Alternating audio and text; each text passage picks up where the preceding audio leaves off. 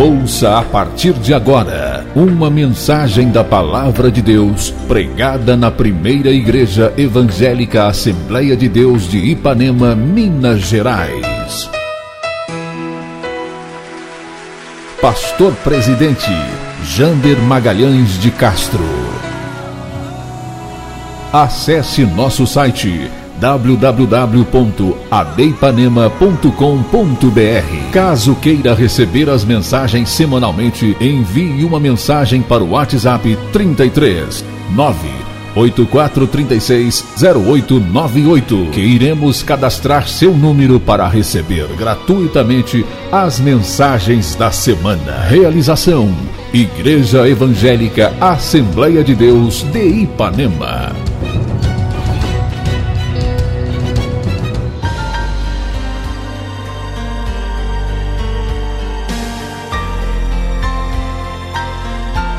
De pé para a leitura da palavra de Deus. Deus está nesta casa, meus irmãos. Aleluia, aleluia. Eu quero ler apenas um versículo. Mateus capítulo 28. Era Manassuri Calabachai. A presença de Deus é sentida aqui neste ambiente. Vamos ler Pode adorar, pode adorar. Mateus 28, 16 ao 20. Nós vamos ler cinco versículos e não um. Aleluia. Deus está na casa. Você tem liberdade para adorar. Nós somos pentecostais.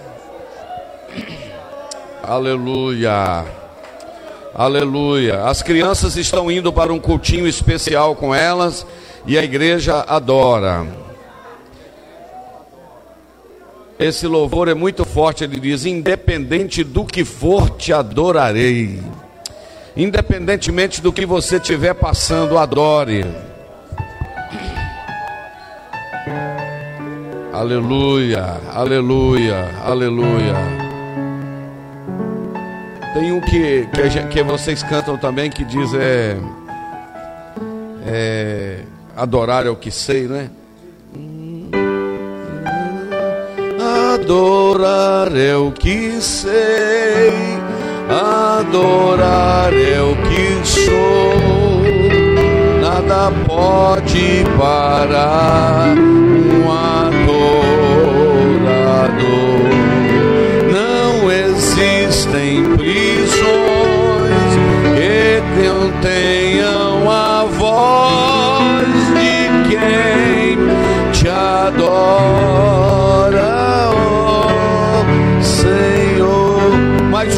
adorar o que sei. Adorar é o que sei. Abra sua boca, canta.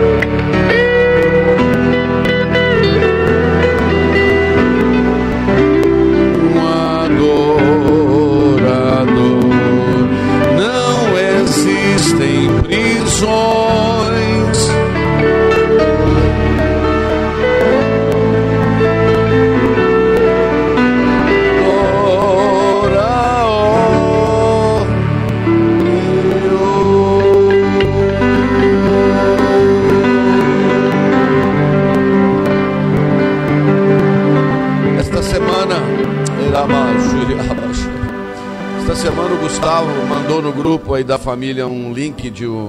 Esqueci o nome do pregador, Gustavo, daquele. Iago. Iago, né, Gustavo?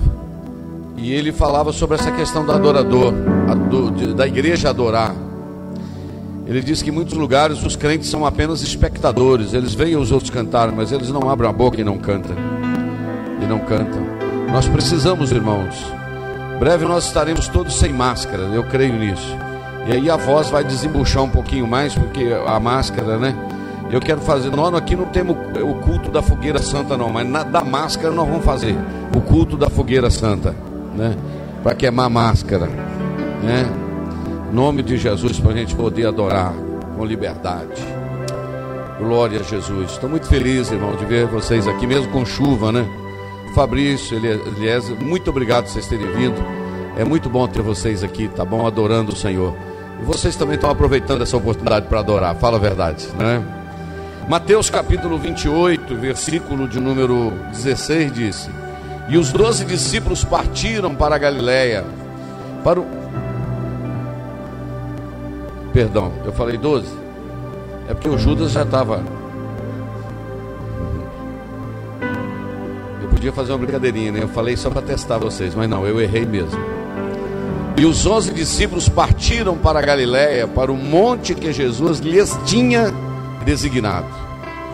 E quando ouviram, isto é, quando viram a Jesus, fizeram o quê? O adoraram. Mas alguns duvidaram. E chegando-se Jesus, falou-lhes, dizendo: É-me dado todo o poder no céu e na terra. Portanto, ide, ensinai todas as nações, batizando-as em nome do Pai e do Filho e do Espírito Santo. Preste atenção nesse último versículo. Ensinando-as a guardar todas as coisas que eu vos tenho dito ou eu vos tenho mandado. Agora eu quero que você repita a última frase do texto.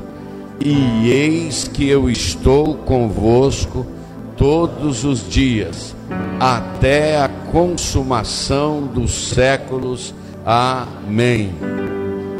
Eis que eu estou convosco todos os dias, até a consumação dos séculos. Amém. Pode sentar. Meus irmãos, eu tenho ali 20, 22, 25 minutos no máximo, porque são 8 horas e 35 minutos. O nosso culto geralmente termina às 9 horas, às 21 horas. Mas olhe para cá, vamos aproveitar esses minutos que, que temos. O dia de hoje, 31 de outubro, ele é um dia muito importante na história da igreja. Nessa noite, ou hoje, o dia de hoje, está completando 504 anos da reforma protestante. A história da humanidade, ela caminha com alguns dias importantíssimos na história da humanidade. E eu poderia rapidamente, sem ter nada anotado, somente puxando aqui na minha memória, eu poderia lembrar, por exemplo, do dia que a arca flutuou. Foi um dia muito importante na história da humanidade, porque ali estava sendo preservada o ser humano para que ele pudesse procriar e hoje estarmos aqui, porque somos descendentes daqueles que sobraram Noé e a sua família. Um dia que o Senhor Deus chamou a Abraão, ou Abrão, foi um dia muito importante na história, porque o Senhor disse: Em ti serão benditas todas as famílias da terra. E nós estamos aqui porque Abraão aceitou o chamado, porque Jesus é descendente de Abraão e nós estamos aqui por causa de Jesus. Um outro dia importantíssimo na história da humanidade foi o dia que Israel saiu também do Egito, porque fazia parte do projeto. Um outro dia muito importante na história da humanidade foi o dia que o profeta Isaías disse: Eis que uma virgem conceberá e dará à luz a um filho, um menino. O nome do menino será Emanuel, que quer dizer Deus conosco. E assim, alguns outros dias na história antiga, na história do Antigo Testamento, foram dias marcantes. Mas eu gostaria também de chamar a sua atenção para o dia que Gabriel encontrou com Maria e anunciou o nascimento do Messias porque aquele anúncio, não obstante ela dizer, não é possível isso, porque eu não conheço varão, eu nunca tive uma relação sexual, eu nunca tive contato sexual com um homem, e aquele anjo disse para ela: não vai precisar disso, porque vai descer sobre você a virtude do Espírito Santo, e o que há de nascer de ti será chamado Filho do Altíssimo. Aquele momento ali, era a voz de Deus lá no jardim do Éden dizendo: uma, é, da semente da mulher vai nascer um que vai esmagar a cabeça da serpente. Então, o anúncio do nascimento de Jesus foi um dia marcante na história. Mas um outro dia marcante na história, que eu poderia falar muitos, mas o meu tempo é muito pouco, é o dia que Jesus subiu, como sempre gostava de dizer, ou gosta de dizer o pastor Juca, subiu no patíbulo da cruz, que é uma palavra pouco conhecida, né? No patíbulo da cruz, Ele subiu e às três horas da tarde ele disse: Está consumado. Quando ele falou a palavra consumado, ele falou: Está pago o preço, está totalmente e foi pago uma vez só. Nesse momento, o que, que acontece? O véu do templo rasga. O véu do templo em Jerusalém rasga de alto a baixo. Eu sempre gosto de ressaltar que não rasgou de baixo para cima, rasgou de cima para baixo, porque a salvação não é de baixo para cima, a salvação é do céu para a terra. É Jesus que desceu para salvar. E quando Jesus disse tetelestai, do grego, está consumado, ele disse: está pago o preço e está totalmente pago e uma vez só pago, não precisa pagar mais nada, já está pago. Naquele momento o caminho do céu foi aberto. E eu acho interessante que o escritor aos Hebreus disse que ele abriu um novo e vivo caminho. Caminho vivo, você já viu isso? Jesus é o vivo caminho. Não, mas eu vou falar outras coisas. Jesus é o vivo caminho. Quem pode dizer amém? Mas Jesus não é só o vivo caminho, Jesus é o caminho. Ele não é um caminho, ele é o caminho. É o artigo definido o, o caminho, o único caminho.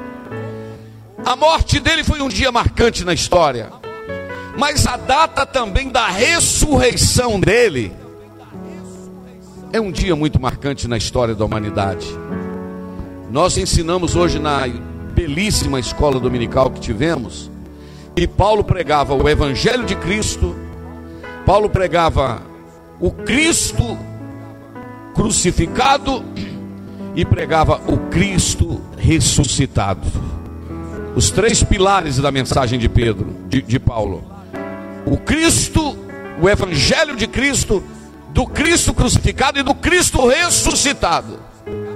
A ressurreição de Jesus garantiu para nós a nossa esperança. É por isso que Paulo disse aos Coríntios no capítulo 15 que se nós esperamos em Deus só nesta vida, nós somos os mais miseráveis de todos os homens. Mas assim como Jesus morreu e ressuscitou, todos aqueles que em Jesus dormem irão ressuscitar também. Então a ressurreição de Jesus foi um dia maravilhoso na história. Mas um outro dia maravilhoso na história foi o dia de Pentecostes, Atos capítulo 2. Porque ali, preste atenção, que quando Jesus nasceu, ele era o Emanuel. O que, que significa Emanuel? É o Deus conosco. Só que Jesus ressuscitou, encontrou com seus discípulos, e o Aloí coloca de novo para mim, Mateus 28, 20. Ele encontrou com seus discípulos e diz: Eu estou, vocês devem ir batizando em nome do Pai, do Filho e do Espírito Santo. E olha o que, que ele diz: E eis que eu estou convosco, não é estarei, eis que eu estou convosco todos os dias até a consumação do século. Como é que ele está conosco se ele voltou para o céu? É porque ele mandou um outro igualzinho a ele, eterno como ele, onipresente como ele, todo-poderoso como ele, santo como ele, vivo como ele, consolador como ele, presente como ele, e ele disse: Eu estarei com vocês todos os dias. Espera aí, todos os dias até a consumação dos séculos. O Espírito Santo nunca vai deixar a igreja, mesmo que em alguns momentos parecia que ele havia deixado a igreja por causa das perseguições, mas ele nunca deixou a igreja. Mas aí acompanha comigo o meu papelzinho aqui, o meu iPad. A partir do capítulo 2 do livro de Atos a igreja estava só em Jerusalém, do 1 ao 7. No capítulo 8, a igreja vai para Samaria, um país vizinho. No capítulo 9, a igreja vai para Damasco, Paulo. No capítulo 10, a igreja vai para Cesareia, para Cornélio. No capítulo de número 11, ela está em Antioquia. No capítulo 13, ela ainda está em Antioquia da Pisídia e tem uma igreja começando a enviar missionários. No capítulo de número 14 e 15, Paulo faz a primeira viagem missionária. No capítulo de número 16 e 18, ele faz a segunda viagem missionária. No capítulo 19 em diante, ele faz a terceira viagem missionária. E diz a Bíblia que no primeiro século, o mundo de então já tinha ouvido falar do Evangelho. Só que a partir do ano 60 começa uma perseguição contra a igreja. Roma, Nero, depois ele se suicida, ou suicida-se, né? Se suicida. Não sei qual que é a afirmação melhor do português, mas deixa para lá. Quando chega no ano 100 aproximadamente, Domiciano manda João para a ilha de Pátimos, numa prisão em que ele estava no meio das feras, não tinha uma porta para frente, não tinha uma porta para trás, não tinha uma porta direita, não tinha uma porta esquerda, porque ele estava no meio das feras, no lugar de castigar os maiores fascínoras. Fascínoras. E quando todas as portas estão fechadas, abre-se uma porta no céu. Ele começa a ter visões sobrenaturais. E nesse período a igreja está sobre no ano 100. Daí a pouco vem a morte de Antipas, que foi morto cozido dentro de um boi de bronze. Daí a pouco vem a morte de Policarpo, e eles perguntam: Policarpo, você não quer negar o Senhor e deixar ser salvo? Ele diz: Como negarei a um Deus que foi fiel a mim por 85 anos? Pode acender a fogueira. E a igreja agora é inaugurado o Coliseu de Roma. E a igreja agora nos três primeiros séculos, no ano de 100, no ano 200, no ano 300, os, os irmãos estão reunindo, é, eles são lançados no meio das, das feras para fazer festa para os romanos. E de repente eles reúnem nas catacumbas de Roma. Que se alguém visitar Roma, eu tenho esperança um, um dia ir lá. Se alguém visitar as catacumbas sombrias e frias e gélidas de Roma, irão onde os crentes reuniam. Mas quando chega o ano 310 aproximadamente, Constantino, o imperador, ele converte. Quando Constantino converte, foi bom por um lado, porque acabou a perseguição da igreja. A igreja agora não é perseguida mais, porque o imperador é cristão. Então ele protege a igreja e ele agora até auxilia, porque até o ano 400 acontecem alguns concílios, como o concílio de Nicéia, o concílio Constantinopla, e aí eles definem algumas coisas a respeito de Jesus, a respeito da Trindade, porque havia um questionamento de alguns líderes que Jesus não era verdadeiro homem e não era verdadeiro Deus, e muitos questionamentos vinham e aconteceram alguns concílios e determinaram a doutrina da Trindade, a doutrina que Jesus Jesus era Deus, assim como o Pai e assim como o Espírito. Isso foi uma bênção. Mas só que no pacote do, do Constantino se converter, começaram a chegar algumas coisas que aí veio o lado ruim. Porque Constantino casa o Estado com a igreja. Presta atenção nisso. É a mesma coisa do presidente de um país se converter a uma determinada religião e aí as pessoas irem para aquela religião, não por causa do Cristo Salvador, mas para ficar bem com o imperador. Então as pessoas iam agora para a igreja, não por causa do Cristo da igreja, mas para ficar do lado do imperador. E para ele receber aquele monte de gente, vem no pacote algumas coisas, dentre elas, no ano 310 começa a adoração, ou melhor, a reza pelos mortos. Começam a rezar por quem morreu. No ano 320, o uso de velas no culto. No ano 375, o culto aos santos que haviam morrido. No ano 431, o culto, ou melhor, 404, a instituição da missa e o sacramento perpétuo de Cristo. No ano 431, o culto à Virgem Maria. No ano 500, o uso da roupa sacerdotal. No ano 503, a doutrina do purgatório, que o camarada passa por um processo para perdoar, ter os seus pecados perdoados. No ano 600, o imperador nomeia Bonifácio como o primeiro papa, o primeiro bispo universal. Bonifácio Terceiro, e aí nesse pacote começa a vir um monte de coisa: a invenção do rosário, a instituição da festa dos defuntos, é, é, a instituição da reza Ave Maria, a eliminação do vinho na comunhão, e aí vem um pacote de idolatria junto. Eu não tenho tempo para continuar, mas deixa eu lhe dizer algo. Mas está interessante o que eu estou pregando aqui. Está interessante o que eu estou falando. Só que Deus, o William não está aqui hoje não, mas o William ia gostar. Só que Deus sempre guardou um remanescente. Quem entende alegra com isso.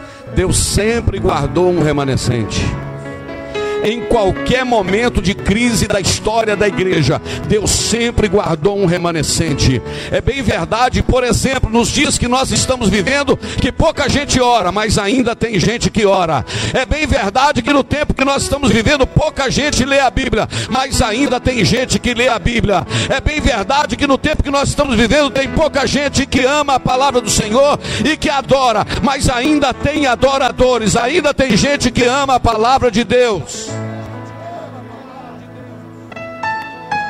Porque Deus sempre guardou um remanescente. E aproximadamente no ano 1400, talvez 380 e alguma coisa, eles foram matar um, um homem muito crente chamado John Hus. Interessante que a palavra Hus, da língua, do nome dele, era ganso. O apelido dele era João Ganso, John Hus. E quando eles foram matar John Hus por causa dele bater contra a prática de tudo que estava acontecendo, purgatório, as indulgências, o camarada ia lá e mandava um dinheiro para Roma, para o Papa, e o Papa perdoava pecados dois anos, cinco anos, dez anos. Se o dinheiro fosse muito, perdoava o pecado para o resto da vida. E Deus guardando o remanescente dizendo: Isso não está certo. Isso não é verdade.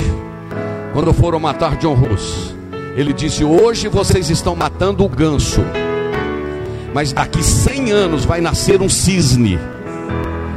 Esse vocês não vão matar.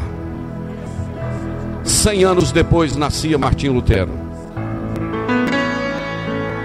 E no dia 31, Lutero, ele, ele, ele, dizem que ele confessava duas, três horas por dia, porque ele sentia o peso do pecado e não se sentia perdoado. Ele era um bispo lá, lá da Alemanha, e ele então se sentia apavorado e a culpa do pecado, porque só o sangue de Jesus alivia o pecado. Não adianta você dar dinheiro para pagar pecado. O que perdoa pecado é a confissão e o poder do sangue de Jesus, e você vai livre para casa.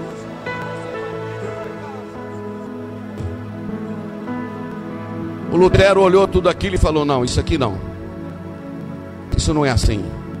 E lendo o livro de Romanos, ele descobriu que a justificação era pela fé. Oh, a justificação não era porque você pagava, porque Jesus já havia pagado na cruz do Calvário. A justificação não era porque ele fazia alguma coisa, era porque Jesus havia feito. Quem estava na escola dominical hoje deve lembrar do que eu falei: que você não é salvo porque você faz nada, você é salvo porque Jesus fez tudo. Agora, se você anda diferente, se você vive diferente, não é para ser salvo, é porque você é salvo. E como salvo, e isso te faz ser diferente, porque se alguém está em Cristo, nova criatura é, as coisas velhas já passaram e eis que tudo se fez novo.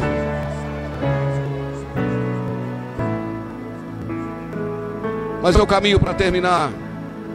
E Lutero, então, eu estou falando dos dias mais importantes na história, no dia 31 de outubro de 1517. Ele precisava ir, ele foi chamado antes disso, ele foi chamado em Worms, numa cidade da Alemanha, pela liderança papal para ele negar tudo que ele estava pregando. E ele estava com muito medo de ir. Ele estava com medo de ir para encontrar com os bispos de Worms. Mas um amigo o encontrou, olha para cá. Um amigo o encontrou e falou: Lutero, vá. porque Deus é contigo. E conta-nos a história que ele disse: ainda que tenha demônios em hornos, como as telhas das casas, eu irei. E ele vai, e quando ele chega no alto, ele vê a montanha, os castelos das, da cidade. E aí ele compõe esse hino. Castelo forte é o nosso Deus, refúgio fortaleza. Este hino é de Lutero. Com seu poder defende os seus na luta e na fraqueza. Nos tenta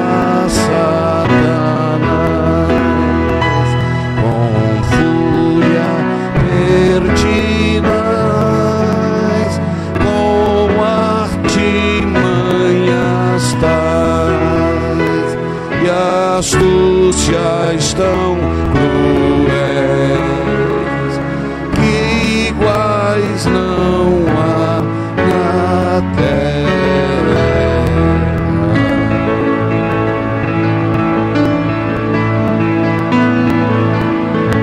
Ele compõe esse hino. E no dia 31 de outubro de 1517 ele afixa. Por que, pastor Jéssica, ele põe no dia 31 de outubro? Porque no dia 1 já estava sendo comemorado e cultuado os mortos. Não é agora essa semana o dia dos mortos? Dia de São Nunca, que eles falam, né? Porque o camarada, eu vou te pagar dia de São Nunca de tarde. Então dia de São Nunca é o dia dos mortos, né? Porque é dia de todos os santos. É claro que é brincadeira o que eu estou falando. Ele afixou antes 95 teses. Eu não vou ler as 95, pode ficar tranquilo. Mas eu só vou citar as quatro bases. Tem gente que entende, né? Tem gente que não entende, mas tem gente que fica feliz e entende. As quatro bases da reforma protestante são chamados de as, quatro, as cinco bases, melhor dizendo, chamados cinco solas, porque isso é do latim. Primeira sola, sola fidelis. Segunda sola, sola gratia, do latim. Terceira, solus Christus. Quarto, sola escritura. Quinto, sola dio glória. Aqui estava a base da reforma, porque eles diziam que tinham que pagar e as indulgências e a moeda caía lá no gasofilácio, e quando caía no gasofilácio, que era o lugar que colocava as moedas, o pecado saía lá do inferno, da sentença. E ademais, tinha as bulas papais. Que, quais eram as bulas? É o Papa escrevia e era tido como escritura, e era tido como palavra de Deus. E depois que fechou esses 66 aqui, ninguém pode pôr nada. Pode ser o Papa, pode ser o rei, pode ser qualquer um. Nenhuma palavra pode ser acrescentada aqui. E aí Lutero defendeu a tese dizendo: primeiro, só a escritura, isto é, só a escritura, a viva. Eu vou falar e você reage do jeito que você quiser. A viva, a inerrante, a infalível, a poderosa, Aleluia! A maior, a inerrante, a infalível, a poderosa, que traspassa até a divisão da alma e do espírito, só a palavra de Deus. Aqui não tem livrinho de Heleno White, aqui não tem livrinho de nenhum papa, aqui não tem nenhuma bula, aqui não tem nenhuma receita de qualquer outro criador de religião. Aqui é a palavra de Deus e nada mais. Eu não tenho tempo para falar, descrever sobre cada uma delas. Mas só a escritura, primeiro. E Lutero escreveu, sola fides, isto é, só a fé. Sendo, pois, justificados pela fé. Não, não, não, não. Sendo, pois, justificados pela fé, temos paz com Deus, mediante o nosso Senhor Jesus Cristo. Dois, sola fide, sola fé. Terceiro, sola gratia, isto é, só a graça. Você pode fazer um cheque aí agora de 10, 20 mil, 30 mil reais e colocar no gasofilaço da igreja ou dar para qualquer igreja, qualquer instituição que você quiser. Para isso, apagar algum pecadinho, seu pecadinho, sei lá se tem pecadinho pecadão, algum pecado, não vai resolver nada. Só a graça não paga nada. É Jesus que pagou. Eu estou aqui pela graça, você está aqui pela graça. Só que a graça, eu acho muito, eu preciso falar isso, irmãos porque eu acho isso maravilhoso. A graça, ela não nos dá liberdade para fazer o que a gente quer. Entendeu como? Porque senão você dizia, a graça cobre tudo, então eu posso andar de qualquer maneira. Aí eu gosto de dizer que a palavra mais forte da graça é a palavra não. Por quê? Você pode pecar, mas você não peca. Por quê? Por causa da graça. A graça me alcançou. A graça me atingiu. Aleluia. Ou oh, a graça me transformou. A graça me alcançou. Como o pastor Gé sempre gosta de dizer, dez anos que ele ficou desviado, não tinha é, aquele negócio que punha no peito, como é que chama? É, protetor balístico, colete balístico. Poderia ter morrido uma bala, ter atingido a cabeça dele, mas numa manhã ele foi chamado numa igreja e o Espírito Santo falou: É a última oportunidade que eu estou te dando. É hoje, porque senão você vai morrer como outros colegas seus morreram. A graça abraça, a graça alcança, a graça cobra, a graça te atrai, a graça te trouxe a este culto aqui esta noite, para você entender que você está aqui porque Ele pagou o preço por você. Graça, graça a mim basta a graça de Deus, Jesus, graça, graça, a graça eu achei em Jesus. Só a Escritura, só a fé, só a graça. Mas aí vem o quarto: solos, Cristos. Só Jesus. Só Jesus. Vou repetir. Só Jesus. Você pode adorar o nome dele? Perdão aqui é em nome de Jesus. Alegria é Jesus. Consolo é Jesus. Presença é Jesus. Cura é Jesus. Poder é Jesus. Caminho é Jesus. Verdade é Jesus. Vida é Jesus. Maravilhoso conselheiro. Deus forte. Pai da eternidade. Príncipe da paz. Jesus, Jesus. Jesus. Só Ele. Eu quero convidar você para ficar de pé já já, mas eu queria que a Luiz já preparasse o 154. Oh, doce nome de Jesus, jamais me faz. Vamos de novo ó doce nome de Jesus, que belo é a te cantar com a alma cheia e adorar, proclamar o nome bom de Jesus levante sua mão assim. Jesus, ó meu doce rei. Jesus, verdadeiro Deus. Jesus, sempre louvarei de coração seu jamais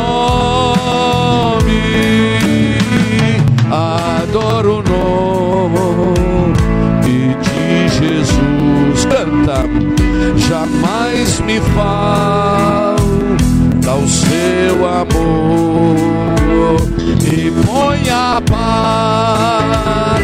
a minha dor. O nome bom de Jesus, eu quero ouvir você, Jesus.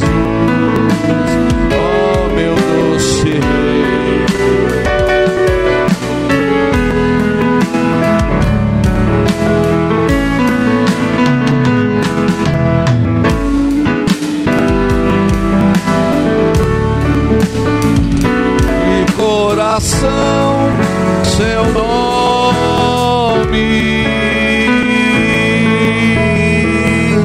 Segura um pouquinho aí para me dizer a última coisa. Repita comigo, só a escritura. Não, tá fraco. Vamos falar uniforme, uniformizadinho, né? Bem uniforme. Um, dois, três. Só a escritura. Só a fé. Só a graça. Só Jesus. E qual a última?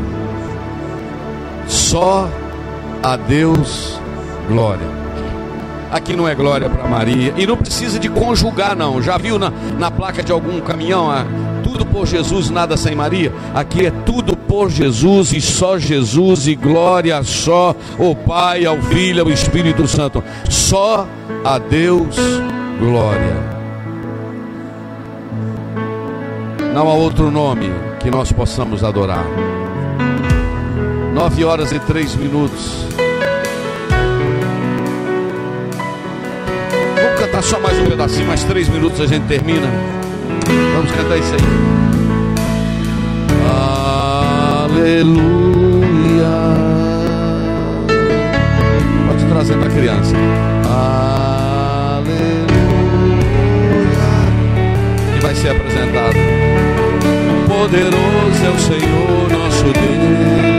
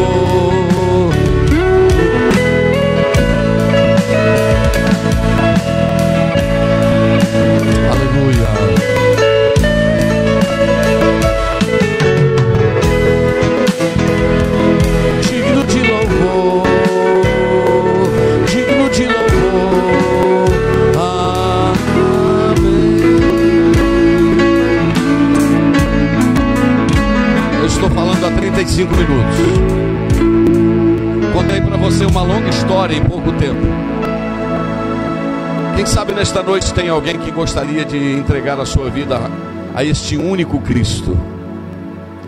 Você está afastado dos caminhos do Senhor, parou na beira do caminho, alguma coisa aconteceu com você que você desistiu da jornada. Você quer retornar hoje para a casa do Papai Celestial? Fique com ela aqui, Luana. Fique com ela. Isso, Marluz, fique com ela. Tem mais alguém que quer retornar para Jesus esta noite? É uma vida que quer reconciliar-se com Deus. Eu disse que é só a Escritura, eu disse que é só a fé, eu disse que é só a graça, eu disse que é só Jesus, e eu disse que é só a Deus glória. Vamos orar por ela, Marluce. Isso. Tem mais alguém que gostaria de entregar a sua vida para Jesus? Alguém que gostaria de reconciliar-se com Deus? Você está afastado dos caminhos do Senhor há tempo ah, você parou na beira da estrada. Mas você diz: Não, hoje eu quero voltar para a casa do papai. Aleluia. Hoje eu quero receber o perdão dos meus pecados. Hoje eu quero meu nome escrito no livro da vida.